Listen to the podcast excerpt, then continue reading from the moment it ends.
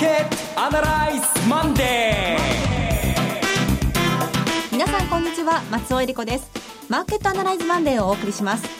パーソナリティは金融ストラテジストの岡崎亮介さん。はい岡崎です。熊本から帰ってきました。します。そして株式アナリストの鈴木和之さんです。おはようございます。鈴木和之鈴木和之です。どうぞよろしくお願いします。この番組はテレビ放送局の BS1212 で毎週土曜昼の1時から放送中のマーケットアナライズプラスのラジオ版です海外マーケット東京株式市場の最新情報はもちろんのことテレビ放送では聞けない話など耳寄り情報満載でお届けしてまいります。さて先ほど岡崎さんもおっしゃいましたが、はい、週末熊本でのセミナーありましたね。あの自然に乗ったんですよ。市電、えー、路面電車。はい。新陳電車。そうそうそうそう、はい、駅からずっとね熊本城の周りぐるぐる走って170円乗り放題。へえこれ面白いなと。乗ったらですね、はい、ものすごい満員なんですよ。満員。ぎゅうぎゅうで。観光シーズンですか？そうでもないですね春節ですね。いやそもうその通り、もう全員中国人。あそうですかやっぱり。もうずっと中国語でここは北京か上海だと。ええ。でその中国人がもうあの車掌さんと押し問答してるんですよ。え何がありました？車掌さんがずっと「アフター？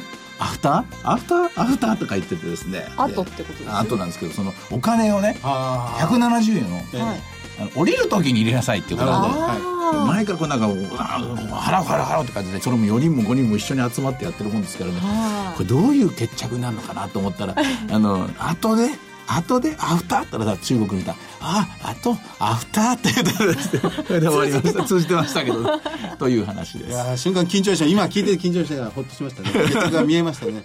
東京も中国の方多いですね今ね。いや本当にでもねあの街中はねそうでも感じなかったんですけど、要所要所で。あの鎌田さんも言ってましたけどね空港とか、え。えー、水前寺公園とか、はい、もうすっごい中国の人あそうですか。ちょっと今年ね、中国経済どうなるのかっていうふうにも言われてますけれども、熊本見る限りは？見る限りは。まだまだ元気ですね。ですね。はい、ねさあ、そんな熊本での思い出もありつつ、今日も番組進めてまいりましょう。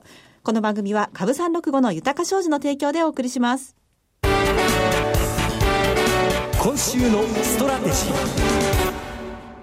このコーナーでは今週の展望についてお話しいただきます。熊本でも話したんですけども、とにかく悪いニュースって言いますかね、売る材料っていうのはこと書かない。で、熊本ではとにかく徹底的に海を出し切ろうっていうことで、これも売りだ、あれも売りだ、これもあれもどれも売りだみたいな話をどんどんどんどん出し切ったところで何が見えるかな。という話をしてたんですね。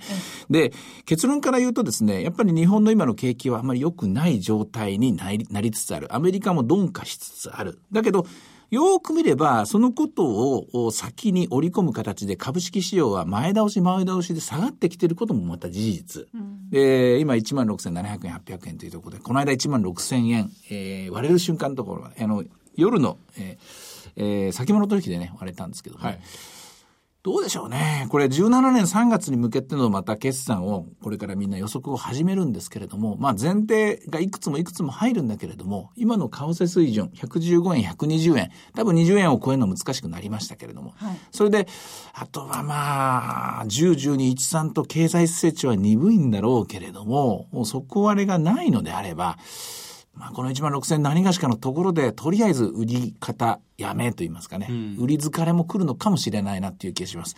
ただ、そんなこと言っても相場は、えー、止まってくれませんから、今週に関して言うと、もう一回してテストですね。うん、ですから戦術的にはやはり戻り売りで、で、1万6000円が本当に岩盤なのか、そこ割れてくるのか、そのテストに入るのが今週の仕事になると思います。うんあの、先週のマーケットは、まあ、それまでもそうなんですけど、ずっと下がってきて下がってきて、うん、先週はまた結構大きく下がりました、はい、大きく下がって反発して、なんてことを繰り返してはいたんですが、先週はかなり、これまでと様相が、違ってたような気がするんですよね。マイナス金利の導入で、えー、あれが29日で、はい、で、そこから2日ぐらいトントンと上がって、ところが上がったところがもうまたこれ売り物が出てきて、もう一回失望に変わったというんだけれども、期待も失望も意味ないかもしれないというような。ああ、意味ない。うん、つまりマイナス金利の導入で、はい、私たちの暮らしに、あるいは経済に、えあるいは事業会社の決算に、実は何の意味もないのかもしれない。まあ、たまたま銀行の一つの収益源が、道が閉ざされるかもしれないとか、あるいは為替市場が大きくブレたならば、これ影響あるのかもしれませんけども、終わってみると、何もなかったかのように今のところ動いている。で、よくよく数字とか、あ中身の利益とかの変化も聞いてもらって、あの教えてもらっても、あんまり今までと変わんないだとすれば、これはマイナス金利のことで大騒ぎをするだけ損かもしれない。うん、もっと淡々と決算、まだ終わってないですからね。こちらに目を転じようとしてるのが今日月曜日の動きじゃないかなっていう気がするんですけどね。なるほど。そういえばあの、雇用統計もありましたけれども、そうそうアメリカの雇用統計、これに対するマーケットの反応っていうのは15万人やや失望。はい、4.9%、ほら見ろ、やっぱり強いぞと。で、2.5%の賃金上昇率。アメリカは確実に、まあ、そのですかね、デフレ脱却というか、まあ、物価上昇の基調ですよね。これが進みつつあるという、こういうミックスした見方ですね。うんあの、ニューヨーク市場の動向なんですけどね、それ、ずいぶん先週違ってたなっていうのは、まさに、この、松尾さんの指摘の通り、このあ雇用統計でアメリカがかなりこう、上、上振れ下振れしたという状況が、日本にもかぶさってきたような気がするんですけどね。えっと、ダードリー、その、ニューヨーク連銀のコメントを、連銀総裁のコメントを、えー、テレビの方の、はい、岡崎さん、これ指摘されてましたけどね、あの、期待通りになら、あ、これ違う、あの、要は、その、金利見通しを変えなくてはならないかもしれないと。うん、3月の利上げはないなと。3月の利上げは見送られると。ガクッときたのがこのダドリー総裁発言。はい。で、ダドリー総裁発言があったので、雇用統計で15万でも大した失望にはならなかったっていうのはあると思いますね。うん、一応為替117円前後ですからね。そうですよね。それでドルが売られたり、あるいは買い戻されたり少ししながらこう着地点を下がるような動きでありましたが、うん、ただニューヨークの株式市場は週末金曜日に200ドルをまた超える下げでドーンとこう来て、うん、まあ決してこの大きな安値トレンド、下値切り下げトレンドに入ったというわけでもないんですが、まだまだ相当もう雇用統計を受けてのマイナスっていうのは心理的に厳しい状況なのかなと思わせるようなところありますけどね。あの、やっぱり、あの、このマクロ雇用とかですね、この辺のところは、かもなく不可もなく、やや失望ぐらいだと思うんですけども、うん企業、株式市場はもう一歩先見てんじゃないかと思うんですよ。もう一歩先はっていうと、例えばアップルの決算がこれからどうなっていくかとか、うんあるいはもう一個言うと、ヨーロッパがそうなんですけども、銀行株の崩れ方とかですね、こちらの方、えー、半値になった原油価格もう1年半じゃないですか。うんうん、これがどれぐらいひび割れていくのかって、そっちに移ってるような気がするんですよ。アメリカ経済全体で見ると、それほど悪くはない。そうですよね、うん、まあ、ここまでの問題を今本当にこの短時間で議論してすぐ結論は もちろん出ないんですが、ただ岡崎さんずっと指摘されてた例のキャタピラーの株価が先週すごい上がったんですよ。そうそうそうなんですよ。60ドルだったのが67ドルぐらい、うん、10%ぐらい一週間上がってきてるという状況ですから、最初の、まあ、一番最初に下がりましたからね、うん、このあたりは変化出てますね。そう。それもあるので、あ、これ半分は終わったのかなと思うんですよ。半分はね。まあ半分っていうか、まだ半分っていう見方もあるし、もう半分っていうのもある。これ難しいところなんだけど、キャタピラがひとまずそこを打った。で、原油についても前から言ってると26で、とりあえず価格変化的には大体いいとこ出たかなっていう気がするし。うん、もう底打ちと見てもいいんでしょうか？うんとね、私はね、何の根拠もないんだけども、えー、ただ値動きの、値動きだけ見てると26で底打ったように見えるんですけどね。でキャタピラーも底打ったように見える。これ見えるだけの話だから、これもう、あの、絵画の鑑賞と同じだから、いやいやそうは見えないっていう人もいるかもしれないけども、はい、まあそのためには、やはり決算動向と統計をね、待つしかないんですけども、株式についてみると、もちろんキャタピラの株と全体の株は別ですよ。はい、おそらく全体はまだもう一回揺さぶりが来ると思うんですけども、ことの、えー、震源地である資源価格の低下、で、資源価格関連の業績の悪化、ここの部分については、やっぱりなんだかんだ言ってもう2年2年半ぐらい調整してきましたからね、うん、2014年の夏から始まってますからね、ね。もうじき2年になるわけですよね。そうですね。キャタピラーが、一回株価動きが出始め、うん、で、原油市況がぎくしゃくしてますけど、底落ちしたような一見見えますし、うん、その一つの銅、銅の値動きも1週間でかなり上がってきたりなんかしてますんで、はい、ですから悪かったものがちらほらその冬から春に今変わろうとして三寒四温で一辺倒に V 字型にはならないんですけどね、えギクシャクはし始めたなという気がするんですよね、うん、あとねちっちゃく出たんですけど OECD が調査に入るらしいんですよねその鉄鋼価格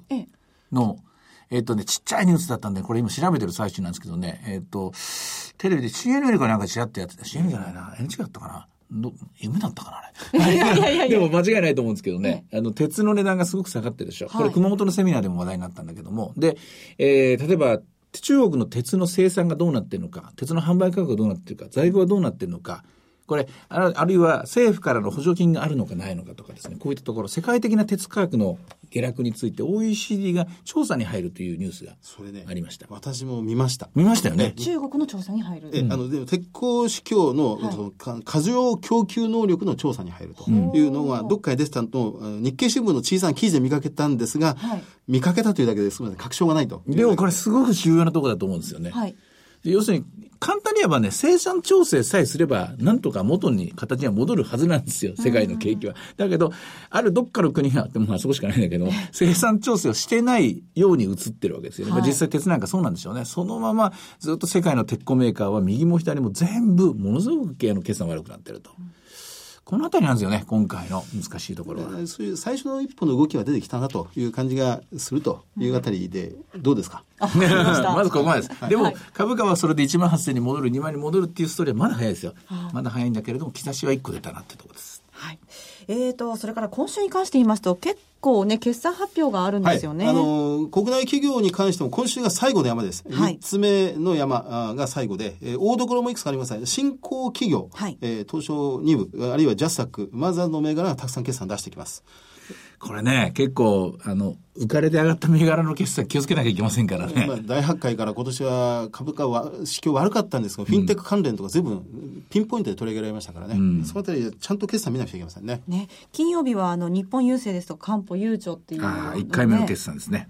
上場して最初ですよね、マイナス金利のネガティブな影響をままともに受けてしまうのがこの3社ということになりますからね。それと今週は祝日があるじゃないですか。ね、えー、2月11日建国記念日ですが、ここでも株365は取引できると。あそうそうそうはいそうそうそう。アメリカで現地えー2月10日水曜日にこのイエレン議長の議会証言、会員証言がありますんで、そうですね。これは影響を与えるとしたら2月の11日木曜日なんですが、はいこの日休みですけど、株三6はできるとはいいうことですね。こういう日が私は楽しみです。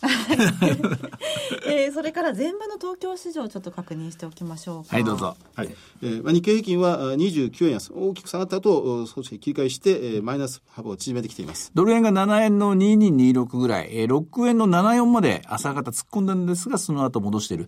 えーここのところね、堅調な転換が続いているのがやはりリート。まあ、利回りがしっかりあるということでですね、こちらにお金が戻りつつあります。相場は死んじゃいないですね。長期金利の方は0.04%ともうベタベタに張り付いてゼロ。まあ、おそらく9年まではマイナス金利。そして、株三六は今日朝方553円まで落ちたんですが、その後853円まで戻って、で、前場の終わりのあたりでは782円というところですね。はい。さて、いろいろ展望していただきました。今週末には土曜昼の1時から BS1212 で放送しているマーケットアナライズプラスもぜひご覧ください。また、Facebook でも随時分析レポートします。以上、今週のストラテジーでした。マ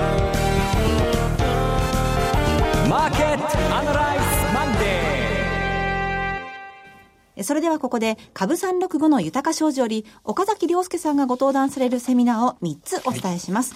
え2月13日、今週の土曜日ですね、え名古屋で豊か商事資産運用セミナー in 名古屋が開催されます。日程は12時半会場、午後1時開演です。第1部では、遠蔵こと田代岳さんによる為替についての講演、そして第2部では、岡崎さんの株式をテーマにしたセミナーが開催されます。そして第3部は、東京金融取引所担当者と岡崎さんの特別セッション、クリック株365の概要と特徴、高金利通貨トルコリラの魅力についてです。会場は JR 名古屋駅新幹線口にあります、イモン名古屋ビル8階 TKP ガーデンシティ名古屋新幹線口カンファレンスホール 8A です。ご応募は、豊か商事名古屋支店、フリーコール0120-174-365、0120-174-365、受付時間は土日祝日を除く9時から午後8時です。東海地区にお住まいの皆さん、ふるってご応募ください。はいそしてその1週間後、えー2月の20日土曜日は、愛媛県松山市で、豊か商事資産運用セミナー in 松山が開催されます。日程は2月20日土曜日12時半会場、午後1時開演です。第1部では、遠蔵こと田代岳さんによる為替セミナー。第2部では、岡崎さんが株式をテーマに講演されます。会場は JR 松山市駅にありますプログレッソイベントルームパークです。ご応募のご連絡先は、豊か商事松山支店、フリーコール0120-125-365、0120-125-365、受付時間は土日祝日を除く9時から午後8時です。愛媛にお住まいの方はもちろん、四国にお住まいの皆さん、ふるってご応募ください。えー、ひつまぶしを食べて、鯛めしを食べるというですね。そういう2週間になるかなと思いますけど。素敵ですね。はい。でそして3月5日土曜日、熊本で、豊か商事資産運用セミナー in 熊本が開催されます。日程は12時半会場、午後1時開演です。こちらも第1部では、遠蔵こと田代岳さんによる為替の講演、そして第2部では岡崎さんの株式セミナーが開催されます。そして第3部は東京金融取引所担当者と岡崎さんの特別セッション、クリック株365の概要と特徴、高金利通貨トルコリラの魅力についてです。会場はホテルサンルート熊本、TKP ガーデンシティ熊本ホールです。ご応募のご連絡先は、豊か商事福岡支店、フリーコール0120-998-624、0120-998-624。受付時間は土日祝日を除く9時から午後8時です。熊本だけでなく九州地区にお住まいの皆さん、ふるってご応募ください。もう一度自然に乗って、えー実態調査、えー3月5日まで、えー果たして中国人の熊本訪問は続くのか、えー調べていきたいと思います。お願いします。えー続きまして、毎週土曜日午後1時から放映中の BS1212 マーケットアナライズプラスからのセミナー情報です。3月19日土曜日、東京のセミナーです。リアルマーケットアナライズ2016ブランニューエクスペリエンス in Japan を開催いたします。日比谷公会堂で最大2000人収容の会場です。BS1212 のマーケットアナライズプラスのホームページよりご応募できます。番組ホームページから応募フォームにご記入いただくか、お電話でご応募ください。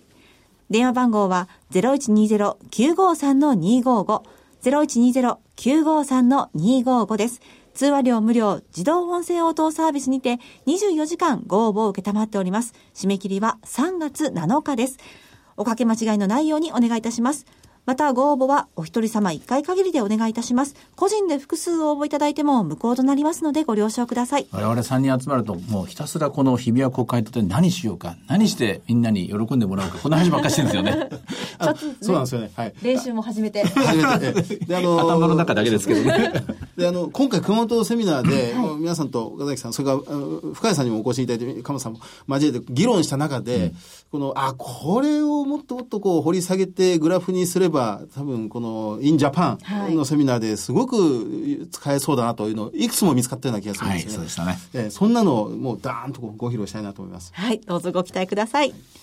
えでは最後に BS1212 から番組のご紹介です。時代を彩った珠玉の名曲をジャズアレンジでお届けする本格音楽番組火曜ナイトジャジーなライブショーがいつでも無料の放送局 BS1212 で毎週火曜夜9時から放送中です。2月のゲストは秋元純子さんです。秋元さんの代表曲愛のままでを豪華なジャズアレンジで皆様にお届けします。秋元さんの円熟味あふれる歌に酔いしれてください。その他多数ゲストが出演。番組でしか聴けないスペシャルな演奏盛りだくさん。ぜひお見逃しなく。火曜の9時 ,9 時は音楽で至福の時間をお楽しみください。チャンネルの見方がわからない方はカスタマーセンターへお電話ください。オペレーターが視聴方法をわかりやすくお教えします。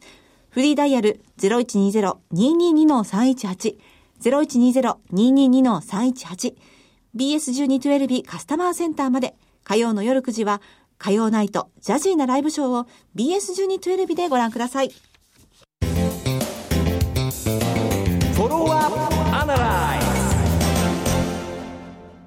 このコーナーでは先週放送の BS1212 マーケットアナライズプラスについて振り返ります。あの、総日の吉崎さんに、達彦さんにお越しいただいて、もうお、お得意中のお得意、このアメリカの大統領選挙の、まあ、この結果というものですよね。はい 最初のアイオワ党員集会についてということですが。いつも笑かしてくれるんですよ。面白いんですよ、あの話がね。はい。ネタが豊富で、ええ本当に小ネタいっぱいしてますからね。笑っちゃうんですよね。でも、あの、面白くなってきました。で全然、全然知らなかった話が見えてきたなっていうところですね。はい。あの、まあ、民主党はこのヒラリー、サンダース、バーニー・サンダース旋風が吹き荒れていて、ヒラリー・クリントンが押されていて、えー、90 49.9対49.6という非常に僅差でしたが、これに対してはもうサンダースの、まあ、ここでは勝利ということを言ってらっしゃいましたね。ええそして共和党に関しては、このテッド・クルーズ27.6%、ドナルド・トランプ24.3%、それでマルコ・ルビオ23.1%、えー圧倒的な優位をが見られていたドナルド・トランプが2位というのはこれ大敗北。大敗北だったんですね。そして、えー、マルコ・ルビオ第3位躍進。これが実はもう最大の勝利だったんじゃないかということもおっしゃってましたね。あもう全然違う見方なんでね、うん、トランプしかな注目してなかったんですけど、私なんかね。はい。あの、ついてこう、メディアなんか見てますと、トランプ対クルーズの、うん、もう絶戦というか、うん、もうネガティブキャンペーンの嵐のようなことばっかり出てきますが、そう、テッド・クルーズさんは1位を取ったんですが、共和党の中で、吉崎さんほとんど吉崎さんはこれに言及されてませんでしたね。そうでしたね。はい、まあ、保守派で、もうクルーズ候補は、まあ、仮になったらなったで、それはそれでトランプさんほどじゃないにしろ、相当過激なことを言いそうな気はするんですが、うん、まあ、むしろやはり穏健派のマルコ・ルビオを順調に、順当に共和党としては選びつつあるというあたりなんでしょうかね。うん、でもそうこうしてる間に、もう今週、ニューハンプシャーあるんでしょ？火曜日ですね。火曜日に。9日です。うんまあ、これでまたもう一歩といいますか、もう一枚ベールが剥がされて、はい、えー、あり姿が見えてくるで、全然違う内容になるとおっしゃってましたもんね。ねアイオワとはまた。そうですね。はい。うん、あの、ここはまた、うん、この東海岸の非常に裕福なところですからね。えー、えー、でそんな中ね、あの、北朝鮮の、あの、弾道ミサイルのニュースもありましたからね。はい、まあ、幸いなことにというか、効果不効果、今日の、えー、東京株式市場は落ち着いた展開でこれを消化したみたいですけれども、えー、国連の方はものすごい勢いで動いてますからね。うんあの、また、これ、避難決議をでも、本当にまさにこの、あちこち書かれてますが、春節の真っ最中に打ち込んでくるというところが。ここもまたどういう、どういう神経なのか、ね、どういう計算なのか、おそらくあるんだと思うんですよ。誰が敵なんだ？敵はもうアメリカ、あるいは日本どころではないですね。ぐるっと周囲全部こう威嚇しているようなところがありますね。で、今までになかった強い口調で中国政府が非難しているということは、ただ今までになかったと、今までどんなふうに言ってたのかよくわからないで、これは詳しくニュースなんかを読まなきゃしょうがないんですけれども、しかしこれも目が離せない。その中でのニューハンプシャーだと思いますね。はいそして、あの、テレビの放送で、土曜日の、あの、内容で、やはりこの、熊本セミナーでも、私が随分こう、引っ張り上げて、こう、議論のまな板上に乗せてしまったんですが、岡崎さんが指摘されていた、例の FRB と日銀の金融政策の4通りのパターン、うん、えー、アメリカ利上げに対して日本が2通りの利下げか現状維持か、はいで、アメリカが現状維持の場合の日本が2通り、はい、利下げか現状維持か、うん、そそれぞれに、まあ、シミュレーションできるような場合に、どういうことが起こるか、うんであったんですが、あの最後の結論のところでしたよね。うん、あの、すみません、ここでもう一回出てです。日銀の期待通りに、もし為替指標というものが動かなくなったときに、次の大きな危機が訪れると。そうです、そうです、そうです。はい、簡単に言うと、もう一度利下げ、つまりマイナス金利を導入しました。もっともっともっとやりますよと黒田さんが言ってます。マイナス0.1をマイナス0.2にするぞとも言ってます。でも、マイナス0.1をマイナス0.2にしたにもかかわらず円高になるとき、うん、これが最大の危機ですね。うんあの、テレビの中でもちらっとおっしゃってましたけど、やっぱり3月ぐらいに非常にこう大きなポイントが来るだろうという、まあ、やっぱりそこに次の会合ということになるんですよね。アメリカでもそうなんですよ。利上げをしたのに、金利が上がらなかったのがリーマンショックの前。でその結果不動産バブルなんですよ。うん、今回は、えー、利下げをする、為替に、えー、配慮しているにもかかわらず円高が進むとき、これは日銀の金融政策、中央銀行の、まあ、えー、政策が全然みんな無視してしまったこれは本当に危機ですね。なるほど。はい。試されるようになってくるというわけですね。はいさて、マーケットアナライズマンデー、そろそろお別れの時間です。ここまでのお話は、岡崎亮介と、追加随と、そして松尾恵理子でお送りしました。それでは今日はこの辺で失礼いたします。さよなら。この番組は、株三六五の豊か商事の提供でお送りしました。